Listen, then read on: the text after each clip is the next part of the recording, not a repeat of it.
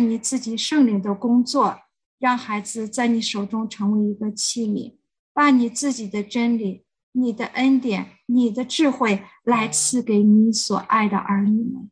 主耶稣就仰望交托在你的手中，与我们同在。奉主耶稣基督的圣名祷告，阿门。那我们就请姐妹们先一起读一遍诗篇第四篇的经文，从第一节开始，请。显我唯一的神啊！我呼吁的时候，求你应允我。我在困苦中，你曾使我看望。现在求你允许我，听我的祷告。你们这上流人呐，你们将我的尊荣变为羞辱，要到几时呢？你们喜爱虚妄，寻找虚假，要到几时呢？到几时呢？你们要知道，知道，耶和华分别分别他人人他自己，我求告耶和华，他必听我，听我。你们应当畏惧不可犯罪，犯罪在在床上的时候，要心理思想，思想要尽肃静。当献上公益的公益的祭，又当倚靠耶和华。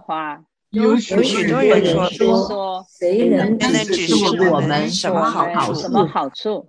耶和华啊！你扬起脸来，光照我们。你使我心里快乐，胜过那丰收无无持久的人。我必安然躺下睡觉，因为有你耶和华使我安然安然居住。感谢主，谢谢姐妹们。第四篇，它的主题是诗人在困苦沮丧中。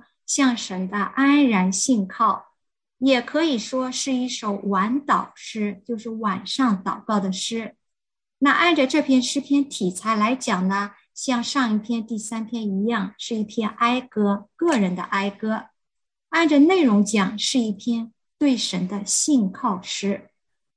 这篇诗篇呢，并没有告诉我们诗人具体处于什么样的境况。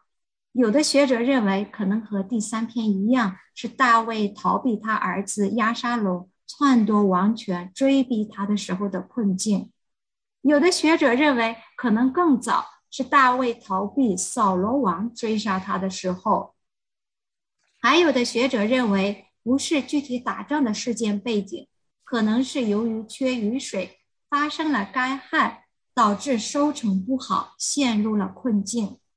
我们知道耶路撒冷城建在山上，他们需要仰望神，信靠神，按时降下雨水，才能有好的收成。那不管是哪一种情景呢？这篇诗篇是不受他当时特定历史背景影响的，任何时代都向我们说话，帮助我们学习遇到困境、心里沮丧低沉的时候，怎样来到神的面前，向神呼求。和神不断的交通交流祷告，因着信靠呢，困苦中得享全然的平安。我们看一下大纲啊，这篇诗篇可以分为四个段落。第一个段落第一节，诗人困苦中向神祷告，求神的帮助。第二个段落二到五节，诗人转向了敌对者。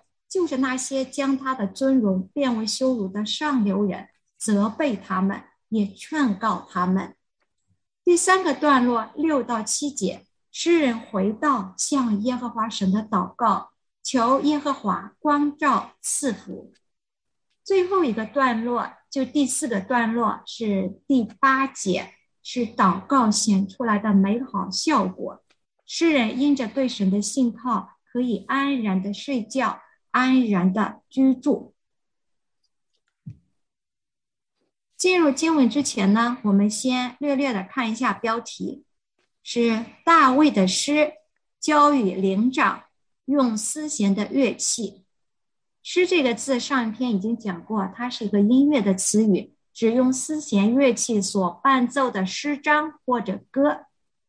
大卫的诗呢，我们要诗篇查下去。我们平时读的时候，有很多的标题是显示大卫的诗，它是指和大卫有关的诗，就是说，它可以是大卫本人写的诗，也可以是别人为大卫所写的诗，或者是某位诗人写了一首诗献给大卫，或者是大卫曾经鉴赏过这首诗。还可能呢，是这首诗曾经被大卫本人或者大卫王朝使用过。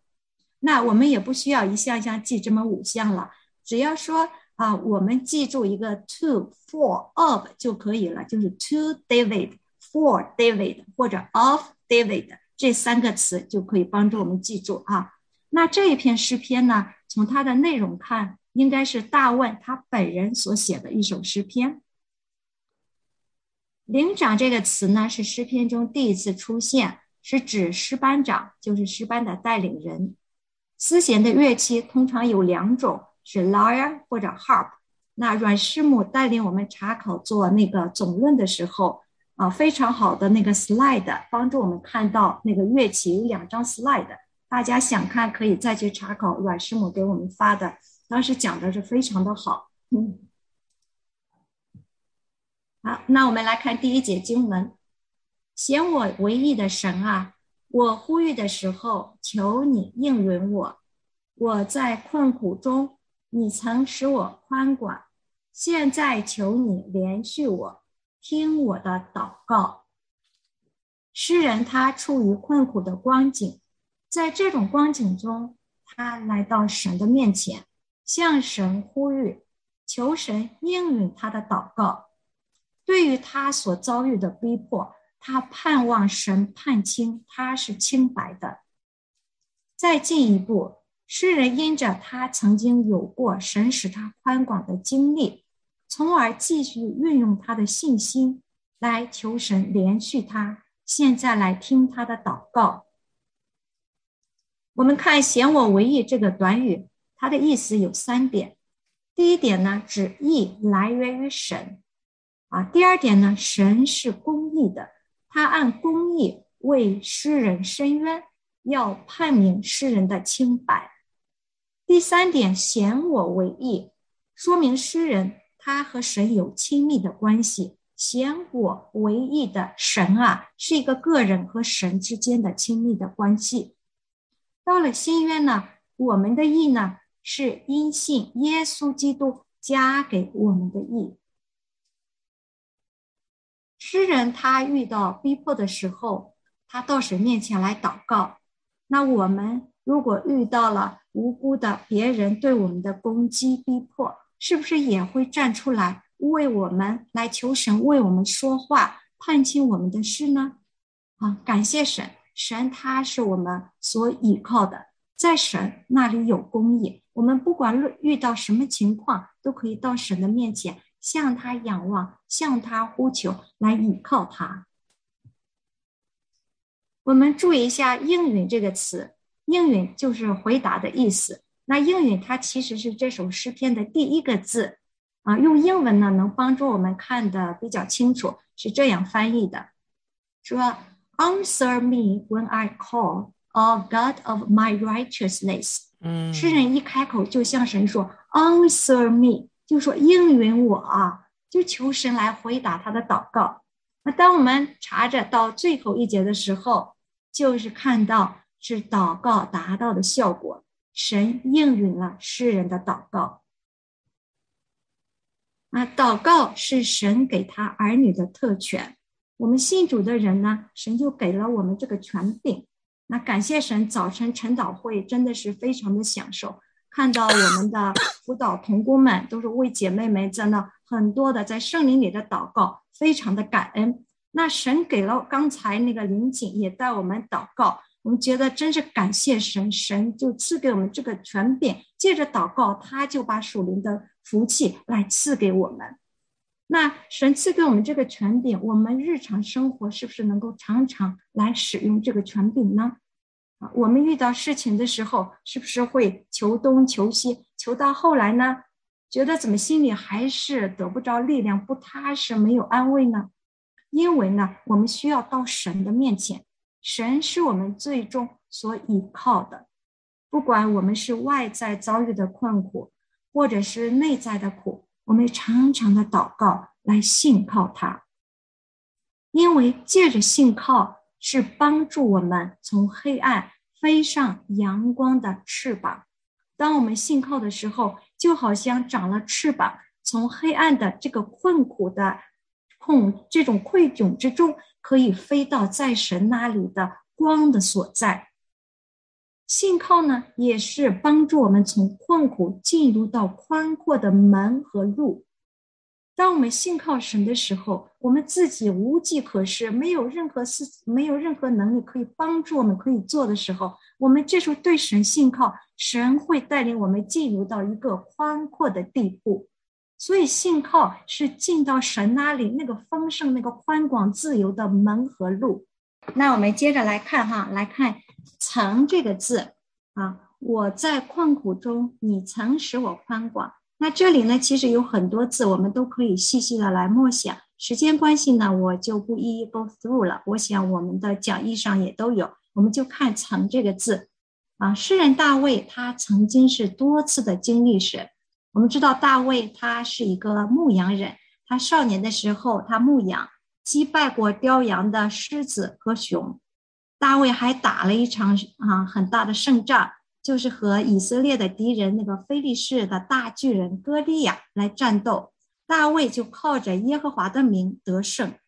啊，大卫他是经历过很多次重大的急难，神把他带出来到宽阔之地，造就了他对神的信心。那这个信心呢，是一步步成长的。最初，当我刚信主的时候，神就给我们一个小的试炼。然后我们就遵行神的话，就会经历到神他在开路，神是又真又活的，然后就带领我们信心来成长，逐渐呢，这个信心就试炼呢也开始越来越大，然后就看我们是不是能够为主来放下来，放下自己喜好、自己想要的，主是不是在我们心中居于一个首位，看看我们是不是能够分别为圣。能够胜过周围世俗的压力。有时候我们所喜好的本身也其实没有什么不好的或者不对的，其实有的时候也都是神给我们的。而在于什么呢？就是说，当神对我们有呼召的时候，我们是不是能够看万事如粪土，来跟随主耶稣的呼召，来跟随他？那我们的信心呢，也是需要与这个世俗来征战的。我们常常看到周围有很多不合圣经的事情，是不是说来周围他们大家也这么做？虽然不太合乎圣经，说应该没什么大问题吧？啊，我也这样做，这样多方便呢？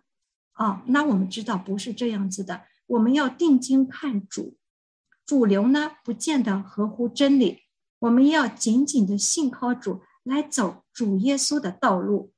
这样子，当我们一次次遵循神的话语，一次次的经历神的时候，就会经历到神他的大能，经历到神与我们同在，经历到神他自己的荣耀，我们就会越来越有信心。那我们的信心是需要主他自己的恩典的保守的。如果蒙我们蒙神他的恩典保守，帮助我们成为主耶稣基督。那个忠心的见证人。第二个段落，诗人就转向敌对他的人，责备并且来劝告他们。我们看第二节：你们这上流人呐，你们将我的尊荣变为羞辱，要到几时呢？你们喜爱虚妄，寻找虚假，要到几时呢？上流人是指上层阶级的众人，那些有地位、有权势和财富的尊贵人。当然，地位、权势、财富本身并没有问题，而是在于说我们怎么样来使用这些。这些在我们面前的时候，我们该怎样用在神喜悦的事上？那这里这些的上流人呢？他们自以为高人一等，在社会的上层。但是他们却不知道，在这种情况下，应该趁着有机会的时候来寻求认识神，来敬畏神。他们不认识神，在这种位置上并没有醒悟，他们占了社会的主流，却不行神的道。在这里呢，逼迫世人，压制世人。世人在神面前，他本有的尊荣，现在被攻击，成为了在人面前的羞辱。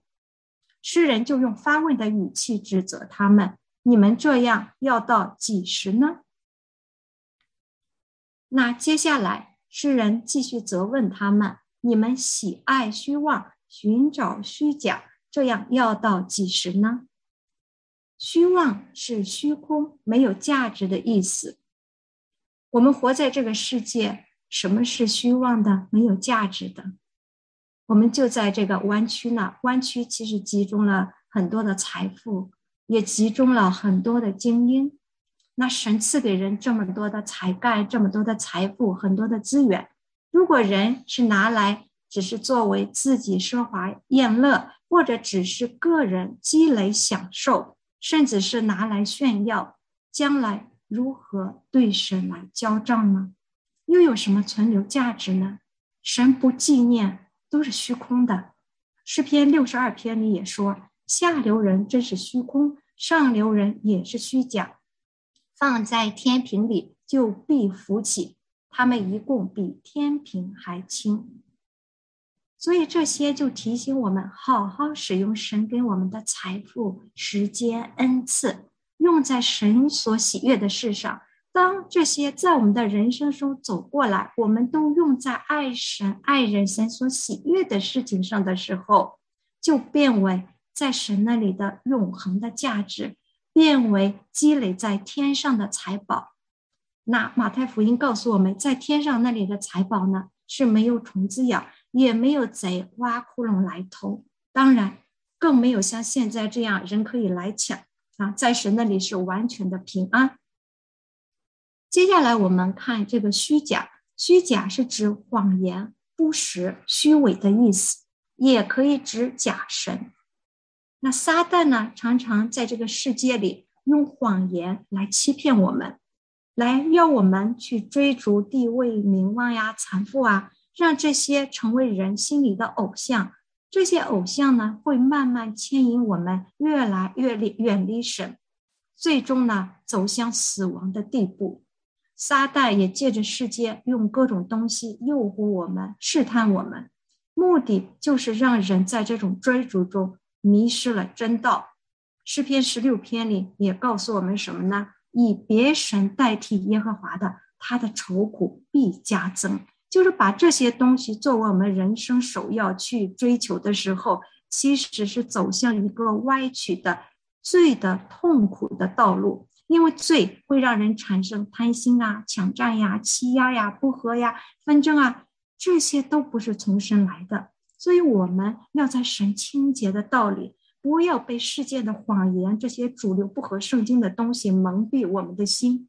感谢神给我们这么好的姐妹们，神在我们中间，我们可以在神面前一起彼此的扶持，走一个敬虔的跟随主的道路。好，下一节第三节，你们要知道，耶和华已经分别虔诚人归他自己。我求告耶和华，他必听我。我们看到诗人他对耶和华在这里有多么一个充足坚固的信心，从而他能够对那些逼迫他的上流人宣告：神已经分别我归他自己了。我求告神，他必听我。我们注意看“分别”这个词，神所分别的呢，有蒙神保护的福分。出埃及记里记载有十灾，因为当时耶和华神要借摩西的手，把以色列人从埃及地为奴之家要领出来，把他们带到神所应许的流奶与蜜之地，就是迦南地。那法老王硬着心呢，就不许以色列人离开，神就一灾一灾的降灾。其中不断的给法老法老王机会悔改啊，尤其是头几次是法老王自己心里刚硬，以至于后来神使他的心刚硬。这对我们是很好的提醒啊！我们不要消灭圣灵的感动，硬着心刚硬，以至于慢慢的就不再听到圣灵的声音。那这十灾里边，第四灾、第五灾、第七灾、第十灾都提到神分别他的百姓以色列。那我们只只讲一灾就可以了啊，帮助我们了解。第十灾呢是黑暗之灾。其实，当我们晚上出去有月光、有星星啊，虽然很黑，其实不是完全的黑暗。当我们在一个密闭空间、完全没有光的时候，是什么也看不见的啊！因为我们家最近那个车库的那个灯坏了，灯泡坏了，所以我开车进来的时候，把车库门一关，就是什么也看不见。那这个圣经里描述当时埃及地的黑暗是什么样子的呢？是说埃及人他们面对面都看不见的。怎么形容呢？就好像那个手能摸得到黑暗，埃及地乌黑三天。但是非常奇妙、非常奇异的是什么呢？唯独以色列人家中有光。那这个光，你想，我们一打开，照到哪里就是哪里。但是神就分别了以色列人，让以色列人的家中有光。所以我们看到神所拣选、神所分别出来的。都蒙神的保护和祝福。我们想到，我们也是神拣选我们，属于他的儿女，我们是多么的有福呢？在这里，我们再多细查一点。大卫他是有信心说，耶和华已经分别虔诚人归他自己。接着后半句说：“我求告耶和华，他必听我。”让我们来思考，大卫为什么这么？有这么一个笃定的信心呢？我们前面刚讲过，因为他信心成长，他经历过神的作为，他信靠神、顺服神，所以他有这么笃定的信心。再看这里说，耶和华已经分别虔诚人归他自己，也就是说，诗人他敬畏神，和神有好的关系，所以耶和华听他的祷告。让我们也学习在信心上来成长，做一个虔诚人，和神的交通呢畅通无阻。让我们的祷告越来能够越在圣灵里边，或者我们也可以说：“我求告耶和华，他必听我。”我们来到第四节，你们应当畏惧，不可犯罪。在床上的时候，要心里思想，并要肃静。畏惧是颤抖的意思，畏惧呢含着恐慌、害怕，他是没有平安的。因为为什么？他和这一位公义、这种圣洁的神没有关系，所以就会恐惧、害怕。而敬畏呢，属神的人敬畏是对神的一个尊重、一个尊崇、一个尊敬，那里边含着平安。这里呢，诗人就带着命令的语气，要那些不敬畏神的上流人应当畏惧，不可犯罪。告诉他们在床上的时候要心里思想，思想就是反省的意思，要好好的反省，并要肃静，就是要静默。夜深人静的时候呢。白天进进出出的忙碌都停止下来，尘嚣落地，这是一个反省的时候。诗人让他的敌人反省所做的，这也是其实是对敌人一个正面的提醒和劝告。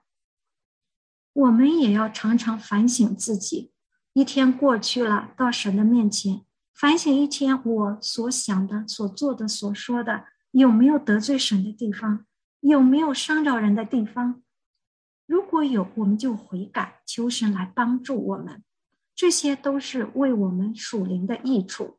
所以，做一个敬虔人，我们需要常常的到神的面前来反省。神会把出人意外的平安赐给我们。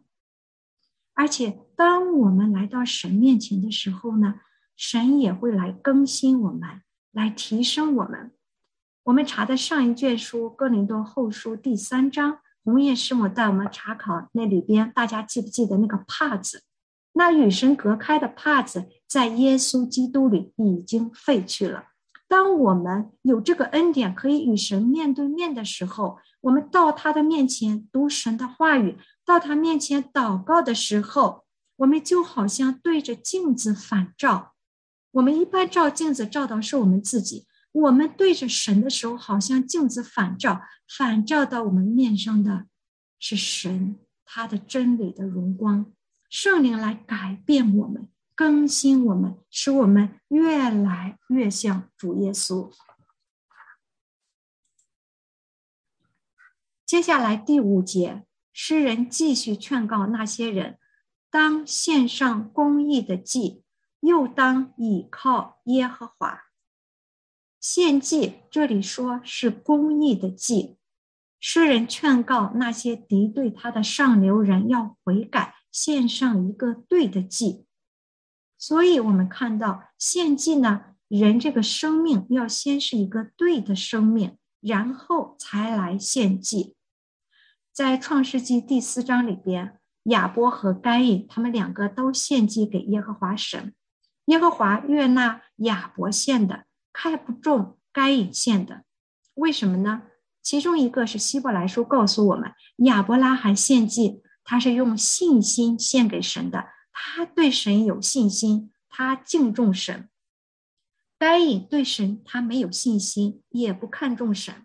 该隐的行为也不好，因为耶和华论到该隐的献祭时候说：“你若行得好，岂不蒙悦纳？”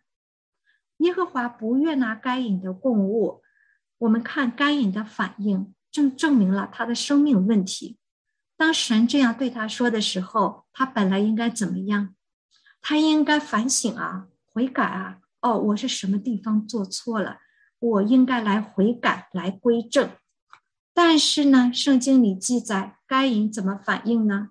该隐却是大大的发怒，变了脸色。我们看该隐他自己行的不好，反而发泄怒气，怪罪神。所以献祭呢，是先要有里边一个对的生命啊，洁净自己，再来献。诗篇二十六篇也告诉我们：“我要洗手，表明无辜，才环绕你的祭坛。”我们教会敬拜神，或者早上到神面前灵修、参加团契，都要先洁净自己，特别是守圣餐的时候要内里洁净。那我们的侍奉是不是需要啊？当然需要。我们对神的侍奉和奉献都要洁净自己。让神的恩典来带领我们，在神的恩典里边来侍奉神。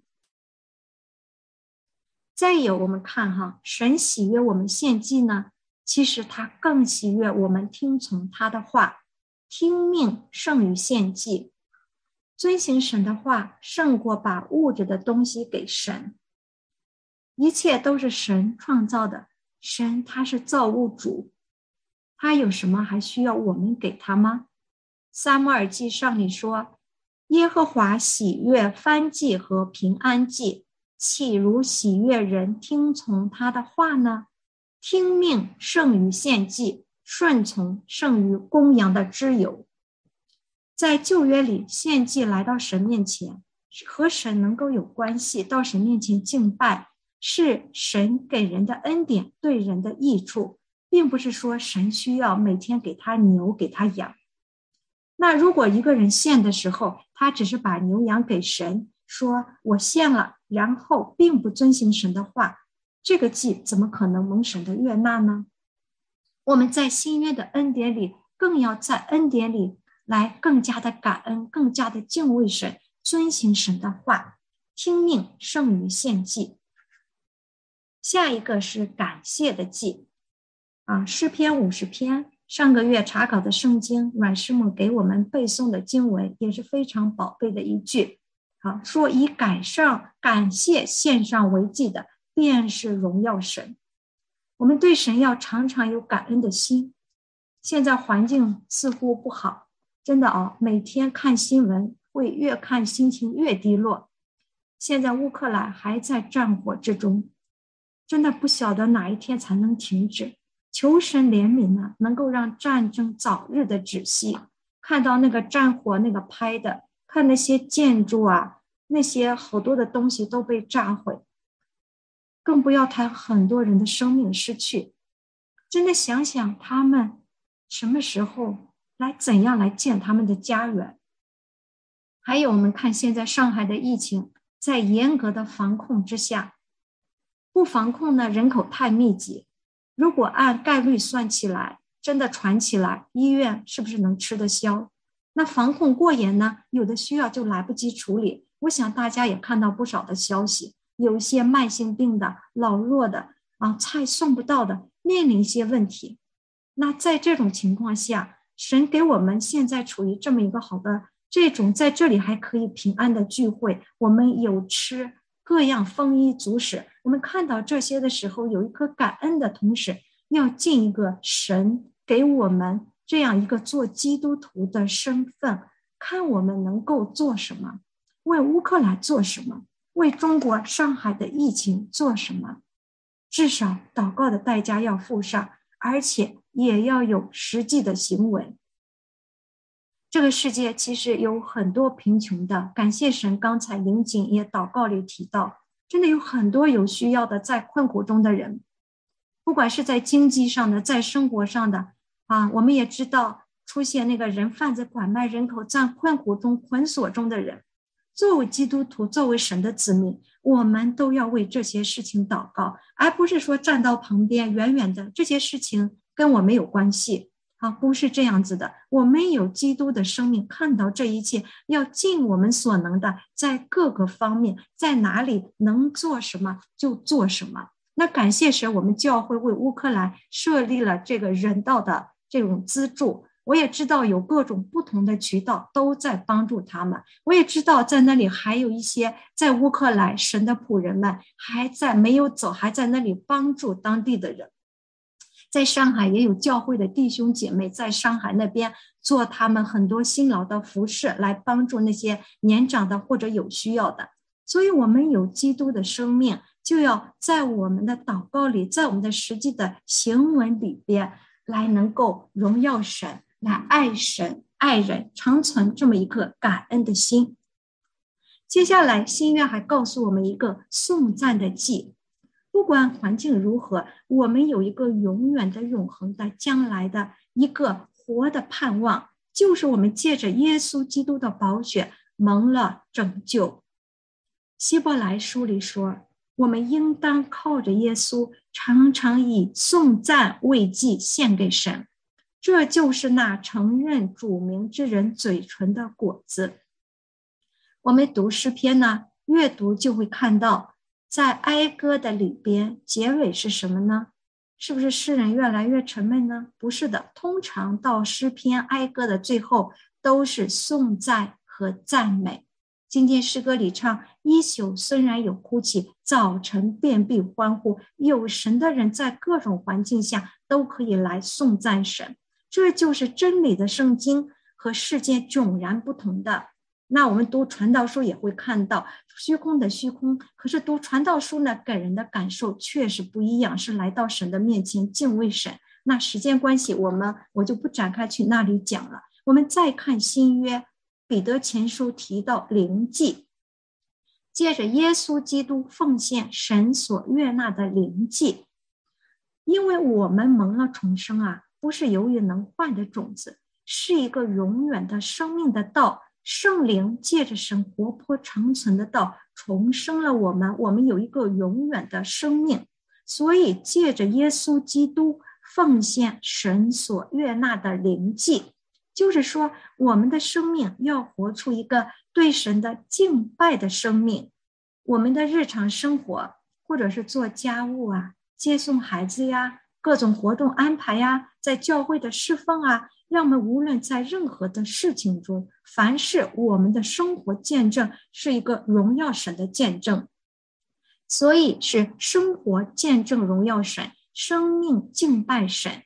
这。就是新约的灵祭，再有我们熟悉的罗马书十二章第一到二节，那里告诉我们一个活祭。所以弟兄们，我以神的慈悲劝你们，将身体献上，当做活祭，是圣洁的，是神所喜悦的。你们如此侍奉，乃是理所当然的。这里的身体指的是身心灵全然的献上，把我们这个全人献上。我们在神面前是一个活的祭，在神的面前行事为人，侍奉神这样的活祭。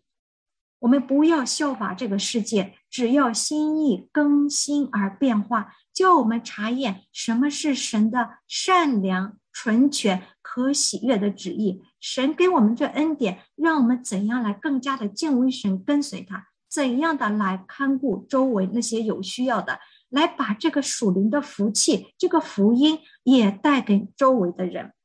让我们无论在生活中、在教会中，都是侍奉神的这样一个活的祭。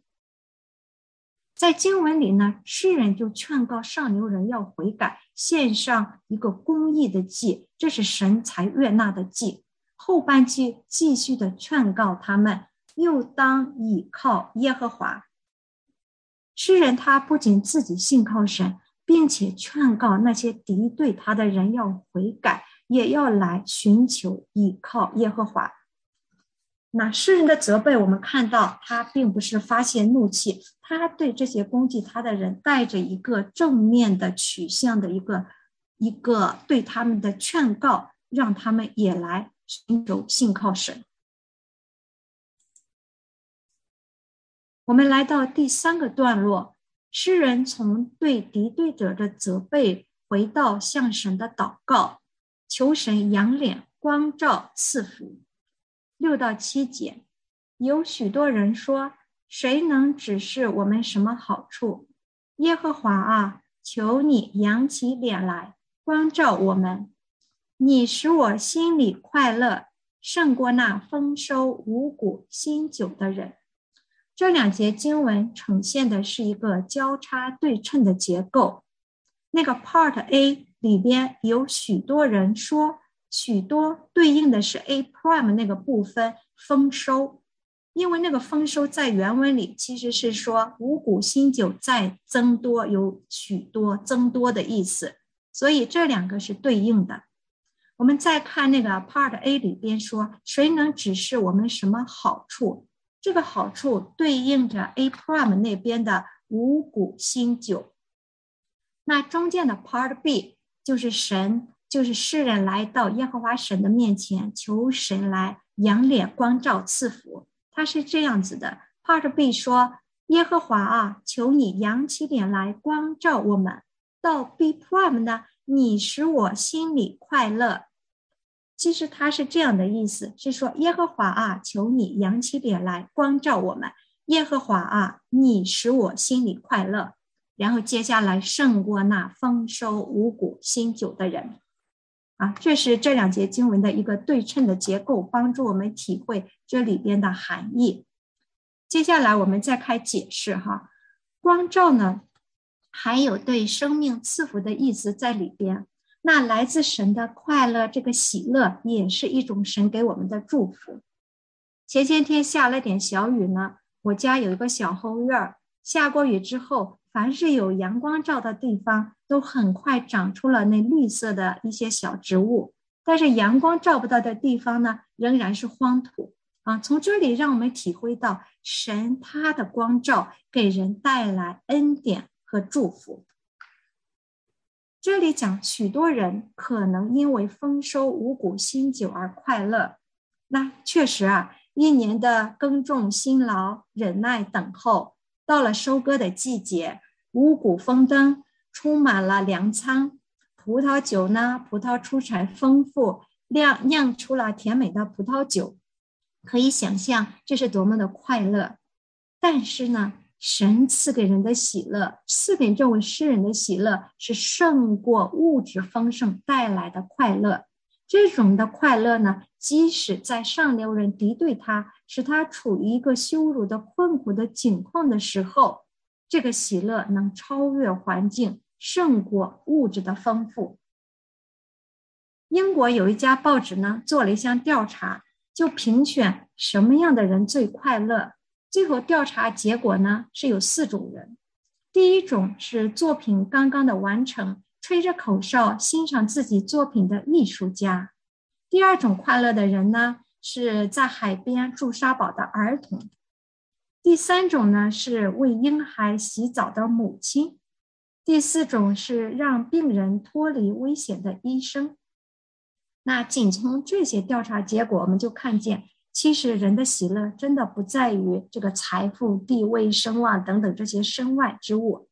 那有一个真正的、长久、永流不息的活的喜乐。它的泉源来自于神，因为人的喜乐可以是一时的，而圣灵赐给的喜乐它是永久的，就像一个活水的泉源，总是能在我们的心里涌出来，不论环境如何。十七世纪，法国的 Lawrence 弟兄，他十八岁悔改信主的时候，看到冬天树的叶子落下。啊，他想到第二年很奇妙，会再长出新的叶子，还要开花结果。他思想到神造化的能力就很稀奇，被神深深的触摸和感动。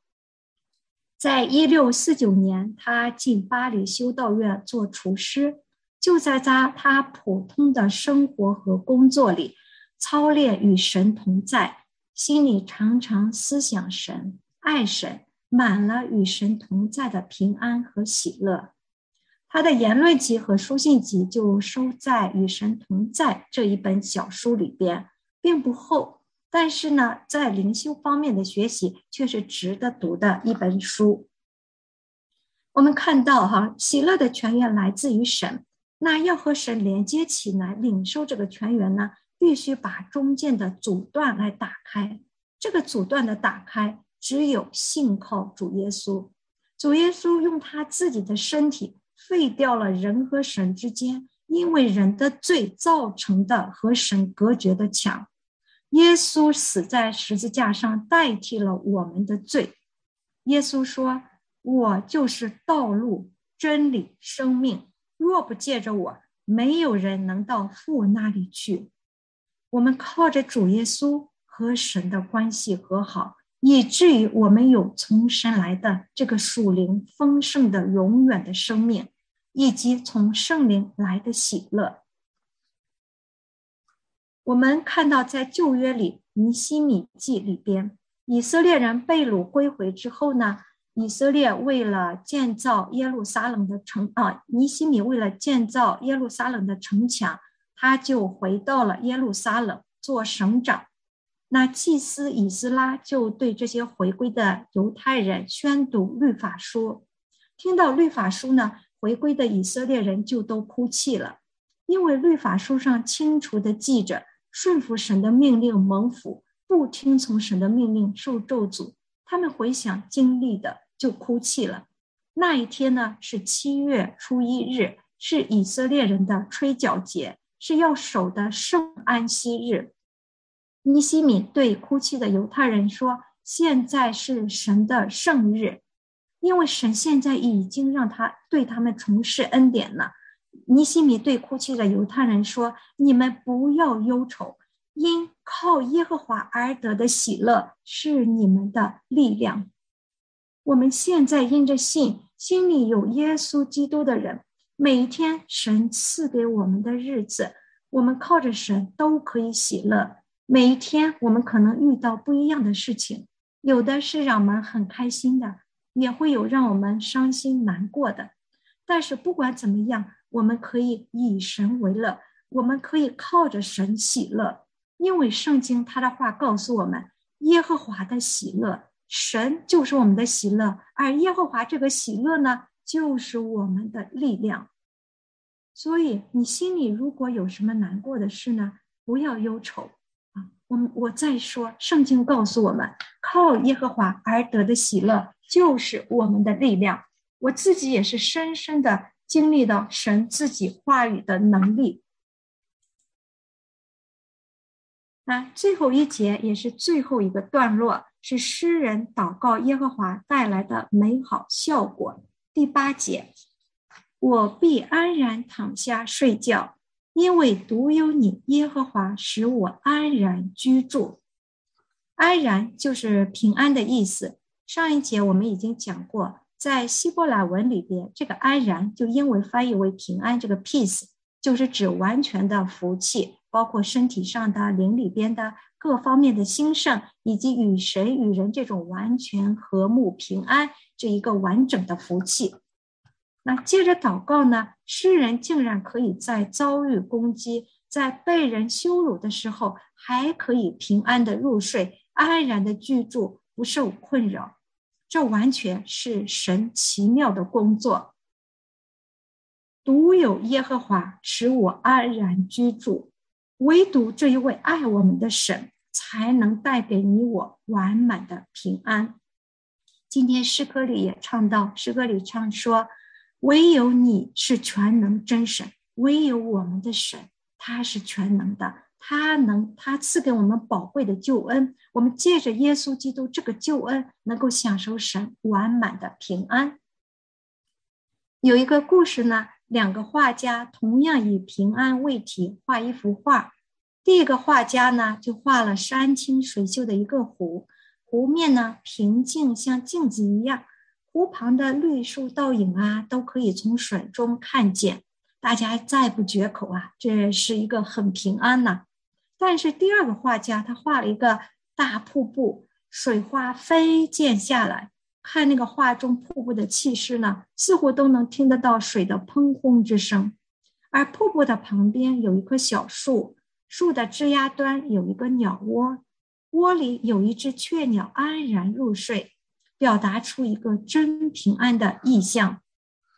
那我们现在的现状呢，处于这个国家社会问题。现在经济问题、通货膨胀、战争、疫情啊，我们湾区的治安的问题，还有我们日常生活啊，先生们工作这边的压力都是挺大的。还有很重要的一个教育的问题，现在公校教了很多不合圣经的东西，媒体新闻各个层面，各种世界动荡不安，我们就处在这里边。我们有没有平安呢？我们的平安在这个世代里边在哪里？耶稣基督在十字架上与我们同受苦难，他背负了我们一切的重担。耶稣基督是我们的平安。当我们今天有这个耶稣基督的平安在我们里边的时候，我们要纪念到，不管远处近处的很多的人，他们还没有这个平安。就是那些在居家隔离的，day by day，一天拜一天，一周拜一周，这样过去，他们能有真正的平安吗？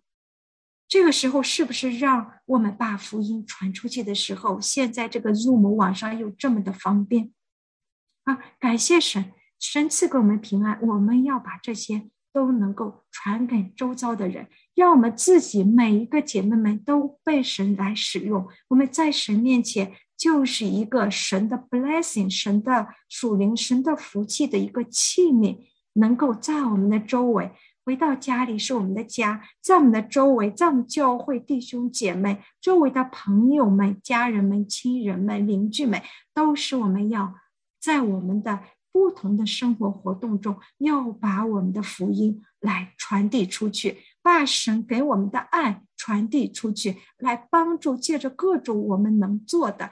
来把神给我们的恩典，这个丰盛也都传出出去，也愿神借着我们姐妹们在神面前的侍奉，来纪念、来恩待、赐福我们的姐妹们。好，这就是我们今天查考的这八节的经文。如果记结构的话，啊，比较容易记四个词就可以：一个祷告，然后第二个段落转向对敌对者的责备。然后回来又是一个祷告，仰脸求神施恩赐福，最后呢是一个完全的平安。感谢神，他是这么的爱我们。我们祷告，啊，阿爸父神，我们感谢你，我们赞美你。在这个动荡的时代里边，我们却有神，你的独生爱子，在耶稣基督十字架上流出宝血，为我们成就的这一切的平安，这一切的恩典，我们感谢你。让我们无论遇到什么样的境况，我们有你可以信靠，有你做我们的平安，做我们的力量，做我们的安慰，做我们喜乐的泉源。主耶稣啊，就求你丰盛的恩典继续与你所爱的姐妹们同在，让你的丰盛、你的喜乐、你的智慧能力充满在姐妹们的生命里，充在充满在姐妹们的家庭里。主耶稣也求主你帮助我们，感动我们，让我们活着在世上的时候，主啊，你给我们基督徒的身份。让我们能够把你的树林的福气，主啊，把你的福音能够传递出去。你使用我们，你借着我们来赐福人。祷告是奉主耶稣基督的圣名，阿门，阿门。